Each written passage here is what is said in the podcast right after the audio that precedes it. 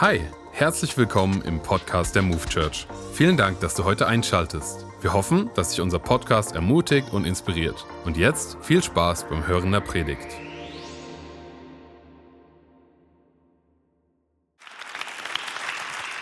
Hey, sei mutig und stark.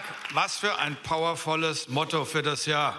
Hey, und wir begrüßen den Campus in Frankfurt, wir begrüßen euch in Gießen, wir begrüßen den Internetcampus. So super, dass ihr jetzt alle dabei seid. Gebt ihnen doch mal so einen richtigen. Yes.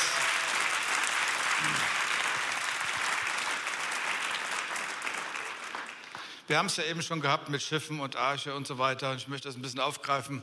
Als ich darüber nachdachte, dachte ich über den Begriff Steuermann nach, habe mal nachgegoogelt und da heißt es, der Steuermann ist der Schiffs, Moment, der Steuermann ist in der Schiffsfahrt ein leitendes Mitglied der Besatzung, das für die Schiffsführung vor allen Dingen für die Navigation des Schiffes verantwortlich ist. Und auch da muss man ab und zu gewechselt werden. Wir reden heute über Staffelübergabe. Aber bevor ich da einsteige, möchte ich einfach mal eine Frage stellen. Was ist das Zeichen einer gesunden Gemeinde? Das Zeichen einer gesunden Gemeinde ist, dass sie eine Vision hat für morgen und übermorgen. Das heißt, dass sie generationsübergreifend denkt und dass sie in die nächste Generation rein investiert. Das ist ganz, ganz, ganz wichtig und das ist eine Sache, die haben wir erkannt, die haben wir auch umgesetzt. Und, und deshalb gibt es dann auch irgendwann mal logischerweise eine Nachfolgeregelung. Da, damit Reich Gottes weitergehen kann und sich entwickeln kann, braucht es aber natürlich immer wieder, wenn Wechsel da sind, so etwas, was ich Veränderungstoleranz nenne. Okay? Eine Veränderungstoleranz. Besonders bei denjenigen, die schon ein bisschen älter sind, die sagen, hey, wir sind von Anfang an dabei gewesen, wir haben schon so viele Wechsel mitgemacht. Ja? Veränderungstoleranz ist eine Voraussetzung, damit das Reich Gottes richtig brummt. Okay? Und deswegen sage ich mal eins, ähm, die Staffelübergabe, normalerweise ja, im, im Leben, äh, wenn da so einer läuft, ich denke, das sind ein, zwei Sekunden, dann ist das Ding übergeben. Aber in einem wirklichen Lauf mit einer Gemeinde wie dieser, ja, mit den Campussen, mit der ganzen Verantwortung, da macht man das nicht in ein paar Sekunden, sondern da macht man das sehr überlegt und das ist ein Prozess über Jahre. Ja. Und ich möchte mal kurz erklären, Staffelübergaben, wie sie unglücklich laufen. Ähm, zum Beispiel, wenn, wenn du sagst, ähm, oder wenn Leute sagen, ihr hattet eure Zeit, jetzt sind wir dran, tretet beiseite, wir machen jetzt alles anders. Da fließt nur Blut in den Gemeinden, okay, in den Vereinen. Das kann es nicht sein. Ich habe eine, äh, einen Herrn kennengelernt mit Uta. Wir hatten einen Heilungsgottesdienst und trafen uns dann irgendwie danach mit diesem äh, Pastor, er war 70 Jahre alt und er sagte uns fröhlich, dass er weiter die Gemeinde macht. Und dann haben wir ihm die Frage gestellt, sag mal, habt ihr einen Plan, habt ihr eine Staffelübergabe und, oder sowas? Und er war völlig überrascht, nein, hatten sie nicht. Und das Dumme war, ein paar Monate später ist er gestorben. Und das ist genau das Drama. Ich habe eine Frau kennengelernt, die eine sehr ältere Dame war die hatte eine, hier im Rhein-Main-Gebiet, die hatte eine magnetische Anziehungskraft. Und zwar ihre Zielgruppe, die sie erreicht hatte, das waren Akademiker, das waren, sie war sehr einfach gestrickt, aber das war die Gruppe, die sie angesprochen hat. Das waren Ärzte, das waren Juristen, ähm, das waren Unternehmer und ähm, das wuchs aus dem Wohnzimmer raus und die Gemeinde wurde gegründet. Sie war schon älter und plötzlich starb sie. Und jetzt war die Frage, wie soll das weitergehen? Und da die Leute, die dort dabei waren, Akademiker waren, ähm, Unternehmen hatten, Ärzte waren, Anwälte waren, die haben genug zu tun, die sagen, wir können die Gemeinde nicht leiten. Also wer soll es machen? Naja, wir haben einen Buchhalter. Soll der es doch machen, okay? Kannst du dir vorstellen, was dann daraus geworden ist? Ich möchte es nicht groß vertiefen, aber äh, auch in der Bibel haben wir ein paar unglückliche Staffelübergaben. Da denkst du an Josua, er hat es versäumt, mit seinem Team Dinge vorzubereiten für die nächste Generation. Auch, der, auch Eli, der, der, der Priester im, im Alten Testament, hatte nicht die Zeit genutzt zu investieren in seine Söhne, um eine Staffelübergabe ähm, vernünftig hinzukriegen. Demgegenüber hat es aber David richtig gemacht. David hat sich Gedanken gemacht, hat vieles vorbereitet, ähm, bevor sein Sohn Salomo an den Start gegangen ist. Und wir können es lesen im ersten Chroniker, das ganze Kapitel 28 und 29, da kannst du richtig viel nachlesen. Er sorgte für Wohlstand, er sorgte für Ressourcen, er sorgte für Baumaterial, er sorgte für Arbeiter, er sorgte für ein Team, für ein Leitungsteam. Das Salomo unterstützte. Und obendrein hat er noch eins draufgesetzt, weil er auch ein spiritueller Mann war, ein geistlicher Mann war. Und ich zitiere mal aus 1. Chroniker 28, 20. Er sagt der Salomo, sagt Salomo, sei stark und mutig. Kommt euch das irgendwie bekannt vor? Das ist ein Motto für uns. Es verlässt uns nicht dieses Jahr.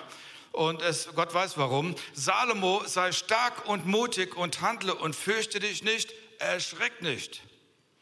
Denn Jehova Gott, mein Gott, wird mit dir sein und er wird dich nicht versäumen noch verlassen.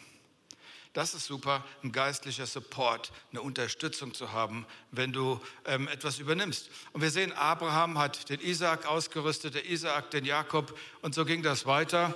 Und mein Ziel ist es, dass wir Gemeinde so solide bauen, dass wir eine Grundlage haben, dass zum Beispiel da, wo ich vielleicht von der Leitung her aufgehört habe, dass es danach richtig weitergeht, okay? Dass wir einfach ein, ein Fundament legen und so dass wir einfach erleben in der Zukunft, dass es richtig kracht im Gebälk für das Reich Gottes, okay?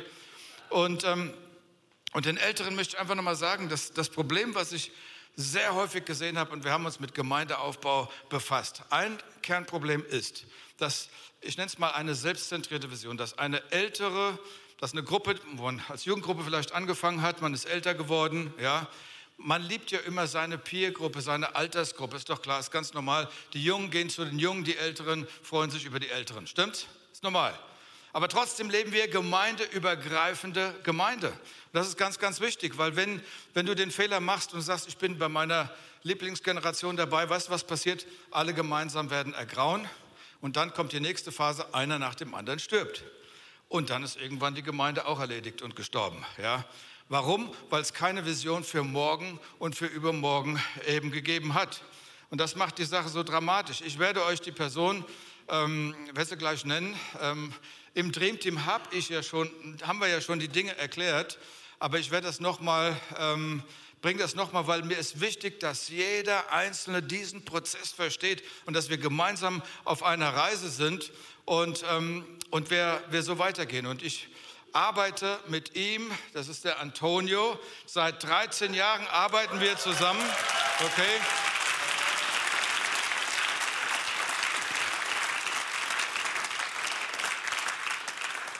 Seit 13 Jahren.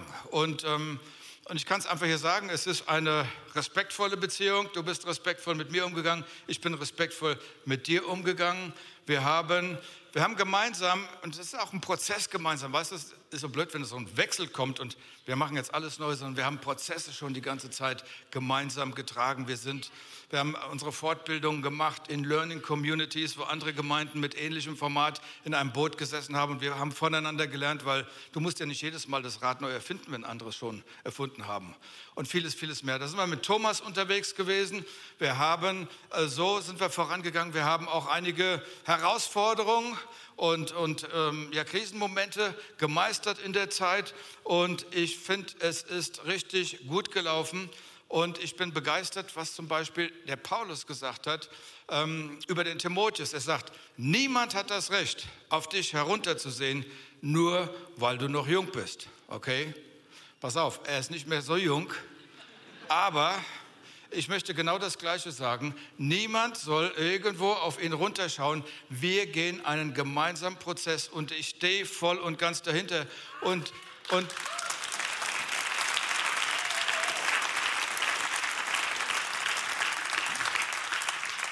Und ich sage, Antonio, du bist für mich wie ein Sohn. Du bist ähm, ein geistlicher Sohn, natürlich nicht der biologische, ja, aber du bist ein geistlicher Sohn und wir, wir konnten miteinander gehen und ich habe gesehen, wie du die junge Generation hier, vor 13 Jahren hast du gestartet und hast mit denen angefangen und ähm, da sind so gute Sachen bei rausgekommen. Du hast die Basement Youth aufgebaut. Erinnert sich noch jemand an Basejump? Jawohl! Die großen Events, die wir hier im Haus hatten und auch außerhalb, wir haben richtig also die Bude hat gerockt für die junge Generation und das war richtig gut. Und dann, dann haben wir zum Beispiel die Situation gehabt, dass ähm, ein Campuspastor Frankfurt verlassen hatte, was, äh, und dann musst du einfach hausintern irgendwo handeln. Ja, du kannst dir die Leute nicht aus den Rippen schnitzen. Aber da war die Frage, Antonio und Alina, weil ihr, ihr gehört zusammen. Seid ihr bereit, das zu tragen und damit nach Frankfurt zu gehen? Und sie haben Ja gesagt. Ja? Und dann, als Frankfurt dann, als wir dann in Frankfurt eine neue Konstellation hatten, war die Frage, okay, wie wäre es mit dem Campus in Wiesbaden? Und da ist er eingestiegen und er hat das gut gemacht. Für mich ist es so, wenn man einen Leiter bei einer Gemeinde dieser Größe äh, der nächsten einsetzt, dann ist eins wichtig, dass er, dass er einen gewissen Punch hat und dass er eine Mehrbefähigung hat, der andere folgen. Er muss nicht perfekt sein, weil nobody is perfect, okay? Wenn du die perfekte Gemeinde suchst, verlass uns sofort, okay?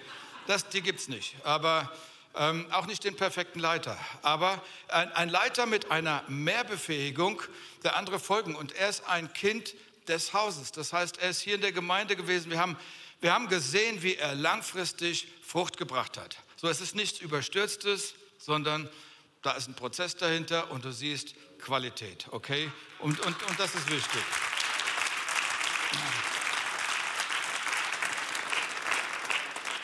Und für mich sind so ein paar Kriterien, zum Beispiel, dass die DNA stimmt, dass die, dass die Gabenkombination für den Job stimmt. Da könnte ich einen ganzen Vortrag darüber halten, weil wir uns immer mit Führungskräftetraining äh, befasst haben, dass die Connection zu dem Team, was hier operativ die ganzen die ganze Basis schmeißt, ähm, hat einen guten Draht dazu und zur nächsten Generation.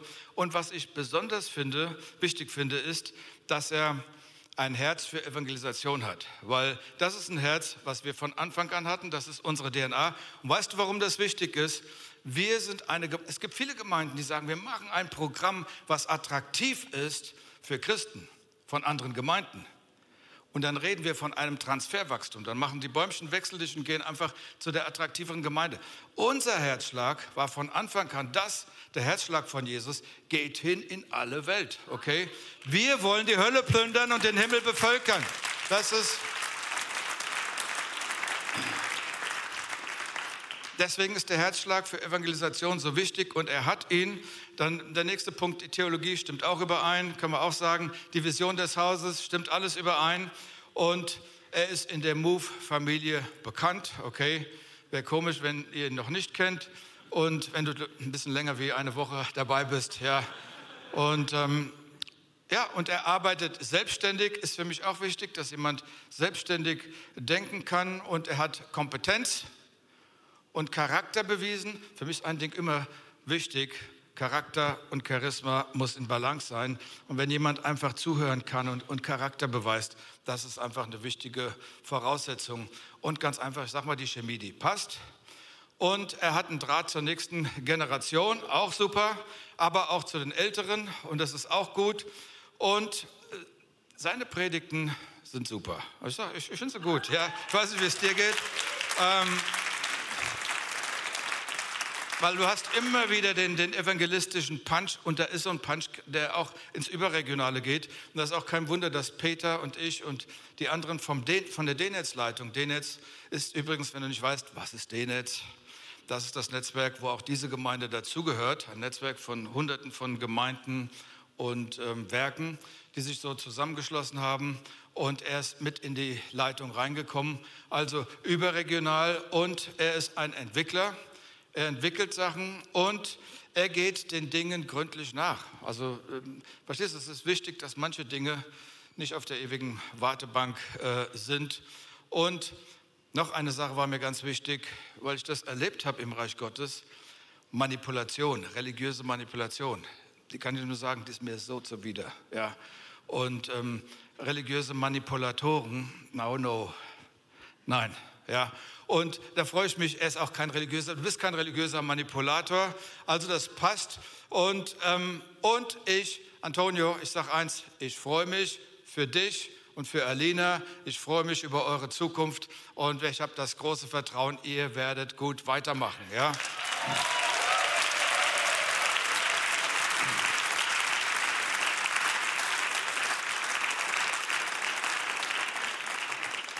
Und äh, in so einem Prozess verändern sich die Rollen. Ich meine, meine Rolle ist mehr in Richtung Senior, Pastor, so wurde ich dann auch irgendwann genannt. Und äh, ich habe mir nie den Titel gegeben, okay? Und ähm, so und er kam dann in die Rolle des Juniorpastors. Ja, irgendwie kommt man dann zu den Rollen. Und ähm, in, in, meiner Rolle habe ich mehr und mehr auch andere Pastoren beraten. Ähm, es haben sich neue Felder eröffnet. Ich habe mich bemüht, mehr Input zu kriegen, von oben nach unten, zu verstehen, Gott, was ist dein Plan, mich phasenweise mal zurückzuziehen, zu beten und eine geistliche Trendanalyse zu haben, zu wissen, wo gehen wir hin, weil man kann nicht nur auf Sicht fahren, es ist wichtig. Und, ähm, und diese Dinge, aber Gott hat wieder neue Türen geöffnet. Ich habe das ganze Ding mit Pakistan mitgekriegt. Was für ein Riesending, ja. Was für ein Riesenwerk, was entstanden ist. Und auch Kraftvoll Leben, die TV-Arbeit. Ähm, wir, haben das, wir transformieren Kraftvoll Leben, sodass das ein Unterstützungssystem auch wird für Pakistan, solange wir dort helfen können. Nun, wir haben es bei einer Staffelübergabe mit dem Staffelübergebenden zu tun, das bin in dem Fall ich, und dann gibt es den Staffelübernehmenden, das ist der Antonio. Und als jemand, der die Staffel übergibt, ähm, geht es ja darum, dass die Sachen stabil und nachhaltig und gesund laufen. Ja? Und ähm, vor allen Dingen, du baust mit Vision, das ist wichtig. Und der Staffelübernehmende, ähm, der fragt sich, was geht mit der neuen Verantwortung einher? Okay, wie fühlt sich das an? Ja, äh, verändert sich da was? Antonio hat schon ein bisschen so, merkst schon, eine andere Thermik. Ja, es ist einfach so und ähm, da verändert sich was. Und vor allen Dingen derjenige, der die Staffel übernimmt, Paulus sagt, dass die Gemeinde, er vergleicht sie mit einem Körper. Er sagt, die Gemeinde ist der Leib Jesu, okay?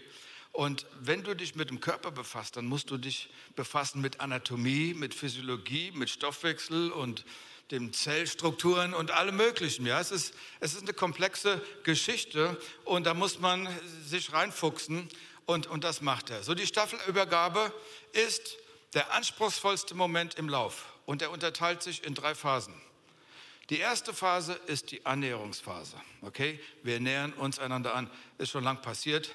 Die zweite Phase ist noch nicht passiert, wird passieren, wenn wir unser 33-jähriges feiern. Da werden wir die Staffelübergabe haben.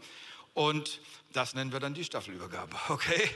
Und der dritte Punkt, die dritte Phase, die betrifft dann mich, das ist das Loslassen. Okay? Das Loslassen. Und ähm, so, also denkt nicht, dass ich jetzt in Rente gegangen bin und, und draußen bin, sondern wir sind gemeinsam unterwegs. Ja?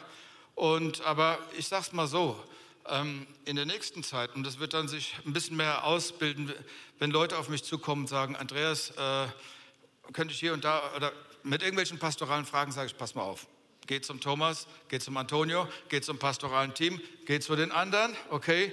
Ich befasse mich jetzt ein bisschen mehr mit ähm, überregionalen Dingen des Reiches Gottes. Ich bin an Bord, ich bin beratend an Bord, aber hier sind andere verantwortlich. Und ähm, mein Wunsch ist es, dass wenn wir die Staffelübergabe bei dem Fest der 33 Jahre Move Church haben, dass ihr euch alle und jetzt schon hinter den Antonio stellt. So wie ich es auch mache. Ja.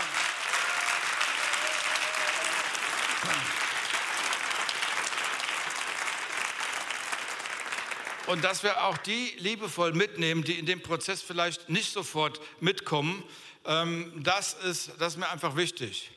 Ähm, ich sage euch, was ich dann auch machen werde, wenn jemand zu mir kommt und sagt, hey, mir gefällt nicht, wie Antonio und das Team äh, die Dinge machen. Andreas, du hast das damals immer besser gemacht. Was an der Stelle, glaube ich, werde ich einen Gehörsturz kriegen. Ja? Es ist einfach, wird nicht so klappen. Und ähm, dann werde ich sagen, du musst mit Antonio und dem Team reden. Es gibt immer diese Bypass-Versuche ja, zu verändern.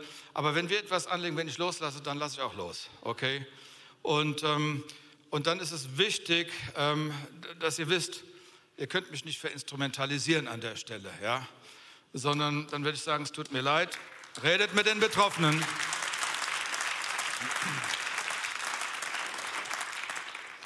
Und jetzt noch mal ein, ein, ein Wort an meine Generation, an die, die mit mir älter geworden sind und ergraut sind. Ja, ähm, äh, einfach mal, um die Gruppe mal zu identifizieren. Wer von euch kennt noch die Purple? Led Zeppelin, Carlos Santana. Ja, und dann später die Bay City Rollers und wie sie alle heißen, Sweet und Slate und du weißt, was ein Popper ist und du weißt, was ein Punker ist. Alles wisst ihr noch, ja. Du weißt auch, RAF, wofür das steht, okay? Und Startbahn West, auch bekannt, okay? Und dann Woodstock, hm? Flower Power, Hippie, um die Welt trampen. Wer ist noch mit dem Finger große Strecken gereist? Okay, schaut mal her.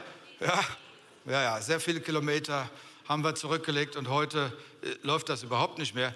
Und WG-Erfahrung, ja, man hat in Wohngemeinschaften gelebt und so weiter. Also es ist eine ganze Menge. Roger Moore, kennt ihr den noch? St. Connery? Charles Manson? Das war ein ganz böser, okay? Und Bhagwan? Und dann die Jesus People.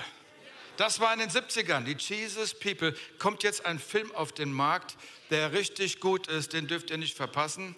Ähm, die Jesus People. Also ich möchte die Gruppe nochmal spezifischer beschreiben, einfach sagen, weißt du, wer von euch ist schon im Alter, wo in dem dein Körper dir am nächsten Tag ins Ohr flüstert oder dich richtig anbrüllt und sagt, das tust du nie wieder. Ja, okay, wenn das dich betrifft. Ich möchte aber die ganze Generation, eine Klammer um, die, Klammer um die ganze Generation machen. Wenn du sagst, ich gehöre zu der Generation, die, die am Rollator einen Handyhalter hat, ja, dann gehörst du auch dazu, okay? So, und ein Wort einfach an, an, an uns. Ähm, mir liegt diese ältere Generation am Herzen, dass wir vor allen Dingen die richtige Herzenshaltung haben und wir sagen, wir verstehen, die nächste Generation wird trocken, wird das Land einnehmen und dazu brauchen sie unsere Unterstützung, unsere Liebe, unsere Ausdauer, unsere Nerven, alles Mögliche, auch unsere Kohle. Ne? Das, brauchen, das brauchen sie. Ja.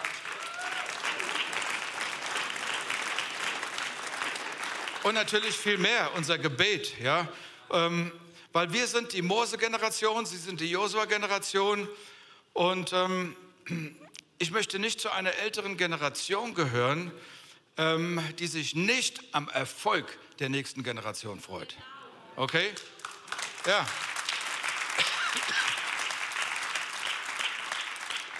Ich möchte nicht eifersüchtig sein, wenn Kinder mich überholen, wenn meine Kinder mich überholen, verstehst du? Ich will mich freuen und das möchte ich einfach allen ans Herz legen. Lass uns diese Haltung einfach haben. Die Generation, die heute fährt dann, die steht auf den Schultern der Älteren. Und wir sind von Gott zusammengestellt. Das ein Gott Abrahams, Isaaks und Jakobs. Wir gehören zusammen, das ist keine Frage. Und deswegen bauen wir weiter, wir tragen mit weiter. Und übrigens, du wirst gebraucht. Wenn du denkst, du wirst nicht gebraucht, du bist ein Babyboomer, statistisch gesehen, es gibt so viele Babyboomer, wer soll denn die erreichen? Ja, wir erreichen sie. Aber wir brauchen auch eine andere Haltung, dass wir ein bisschen bei ein paar Dingen so richtig umdenken. Ja, ähm, ich sage mir, ich bin, ich werde hier in der Gemeinde dabei sein. Ganz einfach aus, aus folgenden Gründen. Und ich erkläre das. Solange es eine generationsübergreifende Gemeinde ist, die den Auftrag Jesus umsetzt, nämlich geht hin in alle Welt. Wir wollen die noch nicht Christen erreichen. Und solange diese Gemeinde offen ist für den Geist Gottes und mit ihm zusammen unterwegs ist, ja, und wir immer wieder Veränderungen durchlaufen. Auf der Höhe der Zeit verändert sich manchmal auch die des, Verpackung dessen, was wir präsentieren. Das Evangelium, die Botschaft verändert sich nicht, die bleibt. Aber diese Flexibilität, da habe ich eine Entscheidung für getroffen, die habe ich schon oft gelebt. Wir haben schon so viele Veränderungen hier mitgemacht und manche konnten es einfach nicht mittragen. Ja? Das ist auch kein Beinbruch, aber ich ermutige die Älteren, entwickelt diese Flexibilität. Weil ich sagte, es geht nicht um einen Musikstil. Es geht, es geht um den Auftrag unseres Herrn. Es geht um die gemeinsame Vision, okay? Und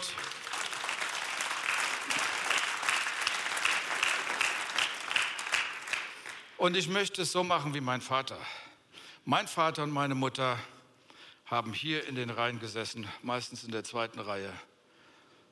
Und sie waren älter, Sie kam, waren spirituell völlig anders geprägt wie das, wo wir jetzt hergekommen sind und was wir gemacht haben. Aber sie haben nie ein Wort gesagt über den Musikstil. Ich wusste genau, welchen Musikstil sie favorisieren. Aber sie haben gesagt, wir sind hier, wir beten, wir tragen mit, wir kämpfen mit, wir, wir beseelsorgern mit, wir helfen mit, okay? Mit einer absolut positiven Haltung. Und genau das wollen wir tun. So, und heute vor 13 Jahren hatte Antonio den ersten Jugendgottesdienst hier und damals noch Exchange genannt. Und ähm, ja, und das war sein erster Arbeitstag. Und ich heiße Antonio jetzt mal gerade willkommen, Antonio.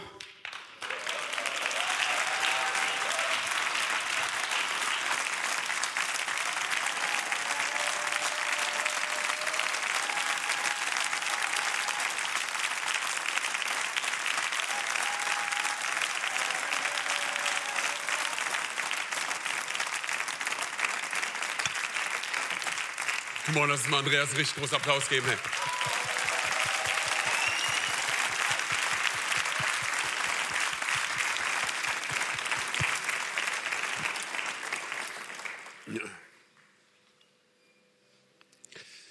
Ja, finden wir jetzt richtigen Worte. Hey. Andreas, ähm, ich will Danke sagen. Ich bin so dankbar für dich, für deine Person, für den, der du für mich bist. Ich, ich glaube, ich habe selten von meinem Vater, von meinem irdischen Vater, der jetzt schon im Himmel ist, und ich sage das mit ganz viel Respekt, weil einfach Menschen unterschiedlich sind, aber ich habe selten von meinem Vater solche Worte gehört wie, wie von dir zu mir. Ähm, und die Art und Weise, wie du mit mir unterwegs bist, ist die Art und Weise, wie ich mit meinen Kindern unterwegs sein möchte. Von ganzem Herzen. Das wünsche ich mir für meine Familie, das wünsche ich mir für meine Kinder. Du hast mir an so vielen Stellen gezeigt, was es bedeutet, ein Vater zu sein.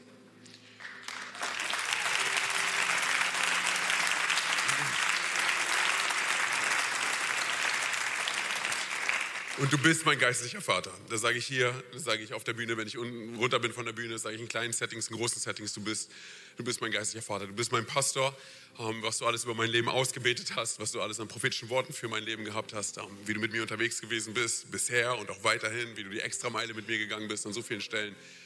Ich bin so dankbar für dich. Ähm, als meine Frau und ich vor 13 Jahren hergekommen sind, und es ist echt verrückt, dass es wirklich heute ist. Dass heute mein erster Arbeitstag war, vor 13 Jahren als Praktikant hier. Äh, das haben wir so nicht geplant ge gehabt. Ich habe es im Kalender gesehen und war so, das, das ist so eine Gottsache. Das kann nur Gott machen, oder?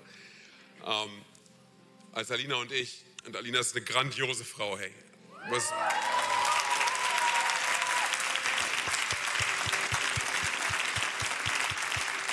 als Alina und ich vor, vor, vor 13 Jahren hergekommen sind, ähm, haben Uta und du, Andreas, und, und Karline und Thomas.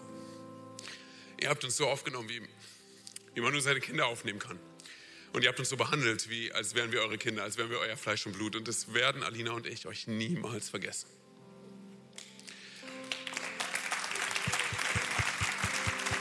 Ich glaube, ich hätte, ich hätte auch in andere Städte gehen können und ich glaube, ich hätte auch eine Kirche bauen können und ich glaube, die Kirche wäre ganz in Ordnung gewesen.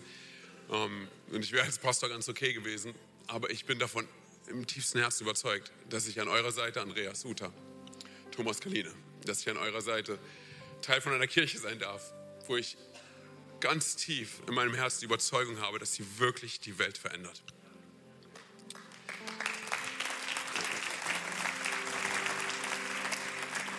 Danke für alles das, was ihr in mir gesehen habt. Danke für, für jeden Schritt, den ihr mit mir gegangen seid. Danke, danke dafür, dass ich an eurer Seite stehen darf und an eurer Seite laufen darf. Ihr habt, ihr habt nicht nur eine Kirche gebaut für unsere Zeit, ihr habt eine Kirche gebaut für meine Kinder, für meine Kindeskinder.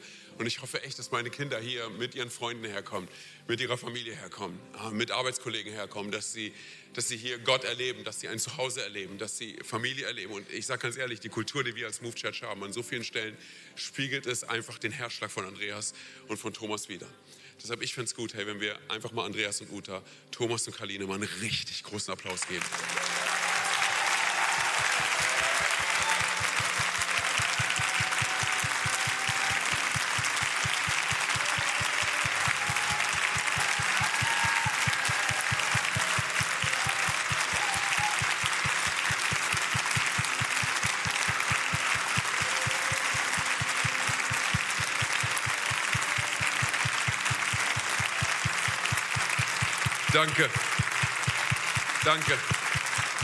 Wir lieben euch im ganzen Herzen. Dankeschön. Danke.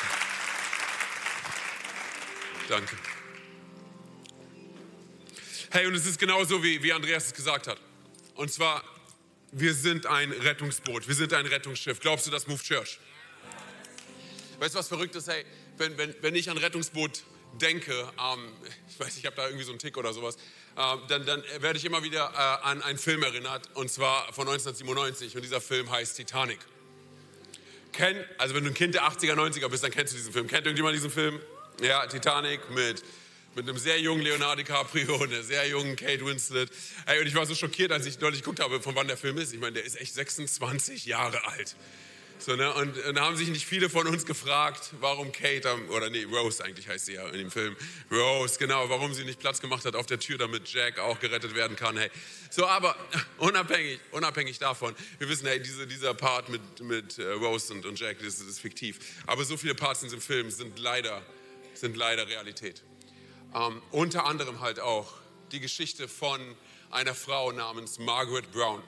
Ähm, ich sage dir ganz ehrlich, als ich den Film zum allerersten Mal gesehen habe ähm, und ich diese Frau gesehen habe, das hat mich, das hat mich so zutiefst, zutiefst berührt. Du musst dir vorstellen, diese Frau war, sie war bekannt in dem Film als, als, als Neureiche. Ähm, sie hat sich immer wieder daran erinnert, wo sie herkam und dieser Part mit ihr, der ist Realität in, in diesem Film. Du musst dir vorstellen, ich meine, 1912, ähm, als die Titanic zu Ende gebaut worden war, es war ein absolutes, sensationelles Ereignis, dieses Schiff zu sehen. Es war 300 Meter lang, 825 Tonnen schwer. Es war das größte und das neumodischste Schiff der Welt in diesen Tagen damals. Und dennoch, trotz aller Besonderheiten, prallt es gegen einen, gegen einen Eisberg und es, und es sinkt und es geht unter. 2200 Menschen an Bord. Es ist verrückt, wenn du dir die ganzen Daten und Fakten anschaust. Die Titanic sollte eigentlich 47 Rettungsboote haben, damit alle Menschen, die an Bord sind, gerettet werden können. So, es hatte nur 20 Rettungsboote. Es sollten sozusagen eigentlich nur, weil man davon ausgegangen ist, dieses Schiff wird niemals untergehen, es hat eigentlich nur Kapazität gehabt für 1178 Leute, dass sie gerettet werden können. Aber wenn du die Tragödie weiter anschaust, ist es so, dass diese 20 Boote nicht benutzt worden sind, sondern nur 18 Boote. Und sie wurden nur mit der Hälfte der maximalen Kapazitätslast gefüllt. Das heißt, es, waren, es sind Menschen gestorben, die hätten gerettet werden können. Und wenn du dir weiterhin die Berichte anschaust und dich fragst, okay, wie kann es sein, hey, dass, dass, dass, dass es zu wenig Rettungsboote da waren bei so viel Platz und alles, ähm, stößt, stößt man auf einen sehr interessanten Fakt, der auch tragisch ist. Und zwar, man hat gesagt, man hat nicht genug Team. Hör mir gut zu. Man hat nicht genug Team, man hat nicht genug Leute, die sich um die Rettungsboote hätten kümmern können. Deshalb hatte man nur 20. Und darüber hinaus ist es so, dass man das Promenadendeck nicht verschwenden wollte mit Platz für Rettungsboote, wo man eigentlich doch flanieren könnte und spazieren gehen könnte. Es ist eine absolute Tragödie. Darüber hinaus ist es so, dass die unteren ähm, Klassen, dritte Klasse, vor allem dritte Klasse, sie haben bis zum Schluss nicht mitbekommen, was der Ernst der Lage ist. Einerseits aufgrund dessen, weil man sich nicht wirklich um sie gekümmert hat und auf der anderen Seite aufgrund dessen, weil man ihre Sprache nicht gesprochen hat. Und dann hat man Schotttore benutzt, um die unteren Klassen und Teile der Besatzung davon fernzuhalten, dass sie die Gefährdung, äh, dass sie die Evakuierung gefährden. Dass sie zu einer Gefährdung werden für all die Menschen, die gerettet werden sollten. Das heißt, dass sie nicht über die Rettungsboote letztendlich rüberschwärmen. Es ist absolut tragisch. Und dann gibt es in diesem Film diese eine Szene. Und wie gesagt, die kriegt mich immer wieder wo diese eine Amerikanerin aufsteht in einem der Rettungsboote und anfängt, sich mit einem der Matrosen zu streiten, weil sie hört, alle hören es, wie die Überlebenden um, um ihr Leben kämpfen. Sie schreien. Und sie steht auf und sie sagt, da ist noch Platz in diesem Boot. Da ist noch Platz in diesem Boot. Und dann fragt sie die Insassen, was ist los mit euch? Das sind eure Männer da draußen. Das sind eure Frauen, das sind eure Kinder. Wir müssen zurückgehen wir müssen sie retten, da ist noch Platz in diesem Boot. Und der Matrose, ähm, er, er, bedroht sie, er sagt zu ihr, hey, wenn du nicht aufhörst, dann werfen wir dich auch über, über Bord. So, dieser Part in dem Film ist genau so geschehen. Und zwar diese Frau war Margaret Brown. Sie ist in die Geschichte eingegangen als die unsinkbare Molly Brown. Und sie hat in Rettungsboot Nummer 6 darum gekämpft, dass man wieder zurückfährt. Berichte sprechen davon, dass am 14.04.1912, nachdem um 2.20 Uhr die Titanic untergegangen ist, die ganzen Überlebenden, man hörte sie, wie sie gekämpft haben, wie sie gerufen haben, wie sie geschrien haben.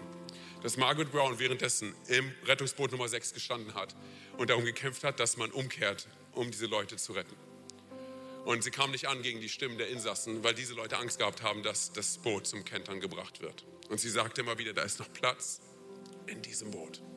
Da ist noch Platz in diesem Boot. Es ist absolut tragisch, wenn man, wenn man sich die Dramatik anschaut äh, von, diesem, von diesem Luxusdampfer Titanic und Parallelen zieht zu unserer Gesellschaft heute, zu der Tragödie unser, unseres Weltgeschehens. Und zwar, ähm, wenn wir darüber nachdenken, was wir alles haben, wir haben die Möglichkeiten unserer Zeit. Nenn es technologischer Fortschritt, nenn es Aufklärung, nenn es wissenschaftliche Belege und Fakten, nenn es Anlagesicherheiten, nenn es Zeitgeist, nenn es Woke, nenn es Energiewende. So, und ich sage dir ganz ehrlich, die ganzen Dinge mag sein, dass sie vielleicht in Teilen ihre Berechtigung haben, aber denk mal über eine Sache nach, die wir uns vor Augen halten sollten. Und zwar all diese Dinge, sie können zu einem Heilsversprechen werden, wie die Ankündigung seiner, seiner Zeit, dass die Titanic das sicherste Schiff der Welt ist. Und darüber hinaus haben wir, metaphorisch gesprochen, haben wir, haben wir, haben wir Eisberge, persönliche und globale. Äh, wir haben Kollisionen, auch hier wieder individuelle, aber genauso auch gesellschaftliche. Kurzzeitige Überlebenskämpfe, dann äh, Dramatik, die sich vielleicht durch dein ganzes Leben hindurchzieht. Dann haben wir Menschen, die nicht wissen, wie der Ernst der Lage ist. Und wiederum andere Menschen, die nicht bereit sind, sich um diese Menschen zu kümmern, ihnen davon zu erzählen, dass es Hoffnung gibt, ihnen davon zu erzählen, dass es Rettungsboote gibt, ihnen davon zu erzählen, dass es einen Retter gibt. Darüber hinaus haben wir Menschen in verschiedenen Klassen, die um ihr Überleben kämpfen. Und wir haben gerettete Menschen in Booten und wir haben Menschen, die gerettet werden könnten. Dann haben wir Molly Browns, die aufstehen und sagen, da ist noch Platz in diesem Boot. Und wir haben Menschen, deren Stimmen einfach verstummen aufgrund von, aufgrund von Angst.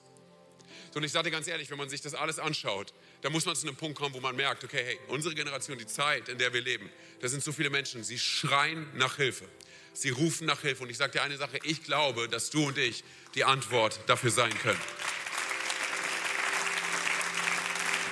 Und es ist so interessant, hey, wenn du, wenn du in die Bibel hineinschaust, find, findest du so viele Beispiele dafür, wie zum Beispiel die elitäre und die religiöse Obrigkeit so ein Problem gehabt haben mit Jesus, mit den ganzen Leuten, mit denen Jesus Zeit verbracht hat. Warum? Weil sie sie als Sünder bezeichnet haben. Sie haben von oben herab auf sie, auf sie herabgeschaut. Ähm, sie wollten nichts mit ihnen zu tun haben. Sie haben versucht, sie von sich wegzuschieben. Und sie sagten zu Jesus, du bist der Freund der Sünder.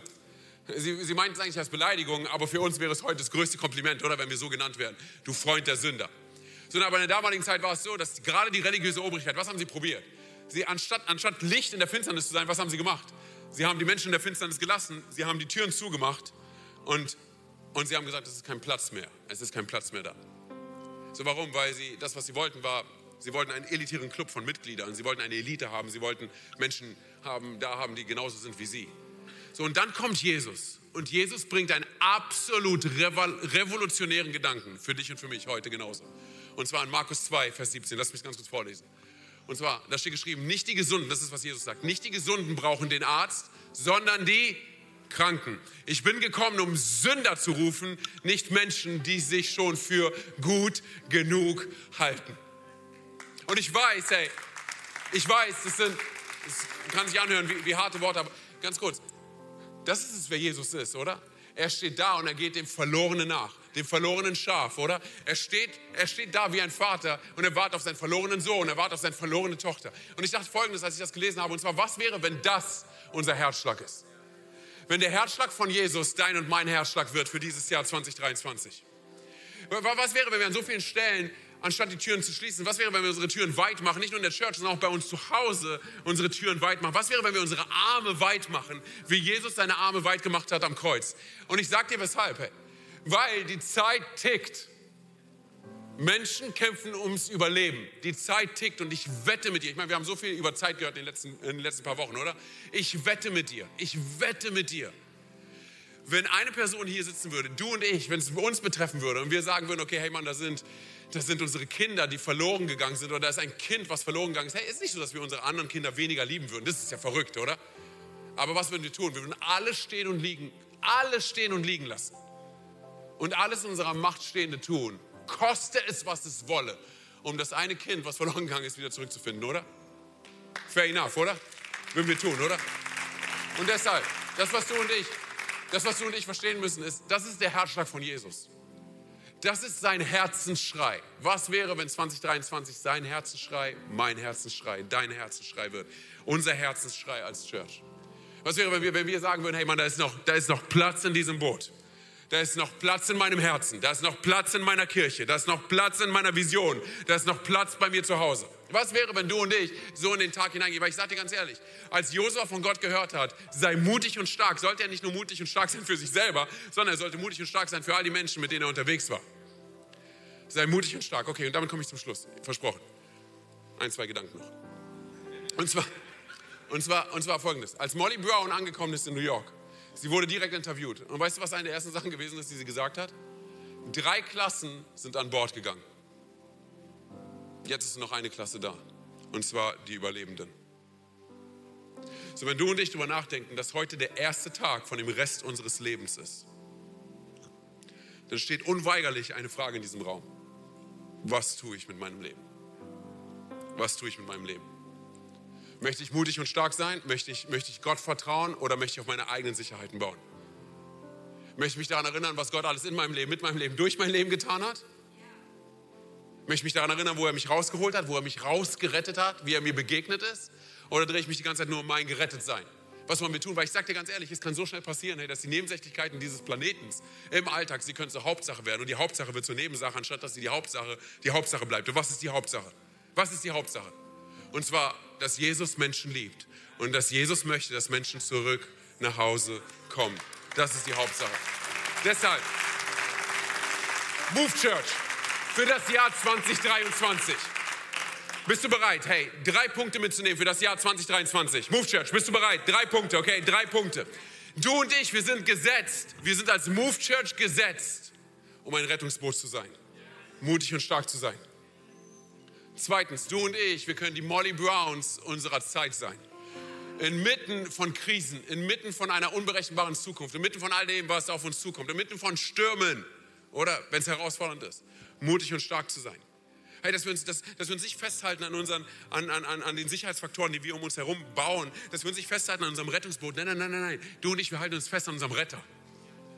Du und ich, wir halten uns fest an unserem Retter. Oder? Und wir strecken unseren Arm aus und wir sagen, da ist noch Platz in diesem Boot. Da ist noch Platz in diesem Boot. Okay, und drittens und letztens. Lass uns als Move Church dafür bekannt sein, dass wir Menschen die Hand entgegenstrecken, ganz egal, wo sie herkommen, ganz egal, was sie bis jetzt erlebt haben, ganz egal, wie ihre Vergangenheit ist, ganz egal, was sie, sonst, whatever, okay, das ist völlig egal, sondern dass wir Menschen lieben, egal, egal was. Weil ich sage ganz ehrlich, hey, wir sind mutig und stark nicht aus unserer Kraft heraus, sondern eigentlich aus unserer Schwäche heraus. Wir sind mutig und stark für eine Generation, für eine Zeit, wo so viele Menschen leben, die nicht mutig und stark für sich selber sein können. Mein letzter Satz. Was ist, wenn du und ich uns eine Sache vor Augen halten? Und zwar, dass wir zerbrochene Menschen sind. Allesamt. Wir sind zerbrochene Menschen, die einen Retter brauchen. Und als zerbrochene Menschen, als zerbrochene Menschen, die einen Retter kennengelernt haben, können wir zerbrochenen Menschen die Hand entgegenstrecken und ihnen sagen, da ist noch Platz in diesem Boot. Lass uns mutig und stark sein in 2023. Amen.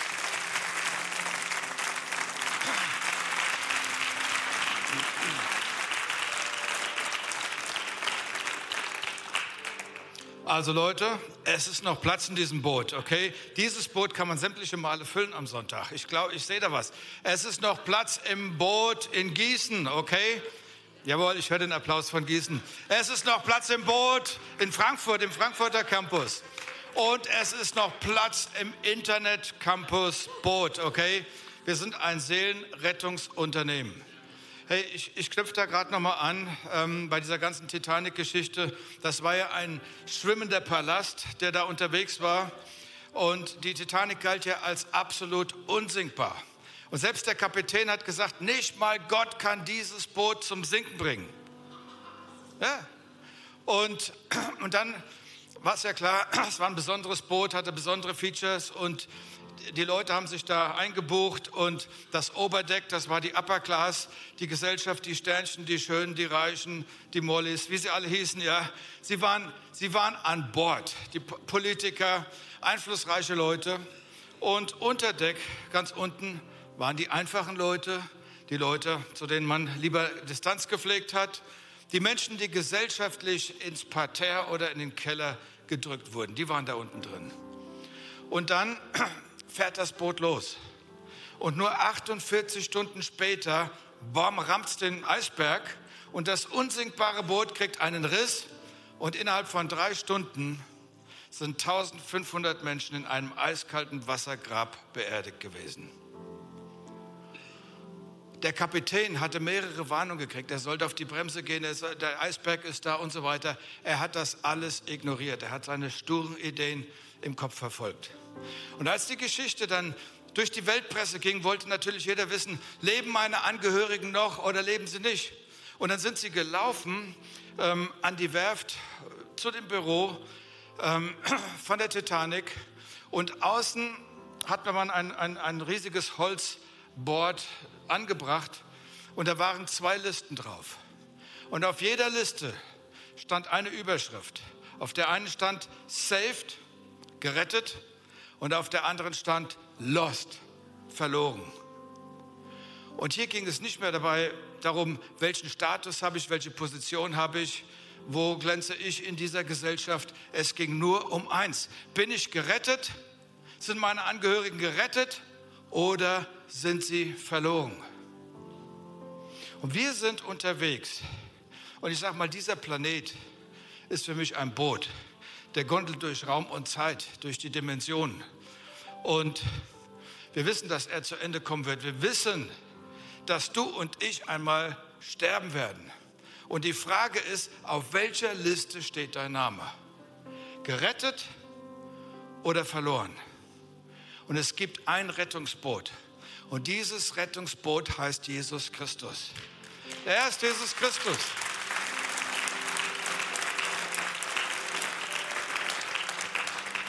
Und er sagt, ich bin gekommen, ewiges Leben zu bringen. Wir wissen, dieses Leben ist eine Durchgangsreise. Ganz ehrlich, die etwas Älteren, die Babyboomer, ihr seid schon auf der Heimreise. Ihr wisst vielleicht noch nicht, aber ihr seid schon auf der Heimreise, ja? So, sagst Andreas, was erzählst du da? Ich erzähle die Realität. Wir sind nur auf der Durchreise. Aber wenn wir eine Entscheidung treffen für Jesus, für das Rettungsboot, dann wird er dich erretten. Und das, der Weg ist so einfach. Mit einem einfachen Gebet nehmen wir Verbindung auf mit ihm. Lass uns mal die Augen schließen und einfach auch in, in, in Frankfurt, in Gießen, überall, bei all denen jetzt, jetzt zuschauen.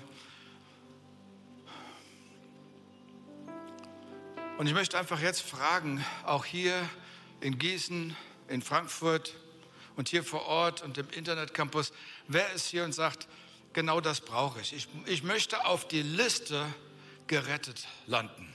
Ich möchte das ewige Leben haben. Ich möchte eine Gewissheit haben auf Zeit und Ewigkeit, dass mein Gott mich mitnimmt in die Ewigkeit und ich in der richtigen Abteilung lande. Wenn du das möchtest, heb ganz kurz deine Hand. Ganz kurz, dass ich sehe. Dankeschön, Dankeschön, Dankeschön auch oben. Vielen Dank. Danke und auch in Gießen und auch in Frankfurt. Und ihr könnt eure Hände runternehmen. Ich werde jetzt einfach ein Gebet formulieren. Und dieses Gebet ist ein Bündnis, was wir schließen mit unserem Gott auf Zeit und Ewigkeit. Und die Bibel sagt, wer den Namen des Herrn, Jesus Christus, anruft, wird gerettet werden. Und das wird jetzt auch passieren, weil wenn wir diesen Bund schließen, diese Verbindung einnehmen, wird Errettung geschehen. Und du wirst deine Zukunft in der Gottesnähe, in der Herrlichkeit, mit vielen wunderbaren Menschen, mit Jesus, dem Vater, dem Heiligen Geist, mit vielen verbinden. Und ich spreche es einfach vor und lade euch eines mitzusprechen. Herr Jesus Christus, sei du mein Retter, sei du mein Erlöser. Ab heute steige ich in dein Boot. Vergib mir all meine Schuld reinige mich. Ich empfange jetzt im Glauben das ewige Leben. Danke für den Preis, den du für mich am Kreuz gezahlt hast. Heiliger Geist, komm in mein Leben, erfüll mich, leite mich, inspiriere mich. Ich bekenne jetzt mit meinem Mund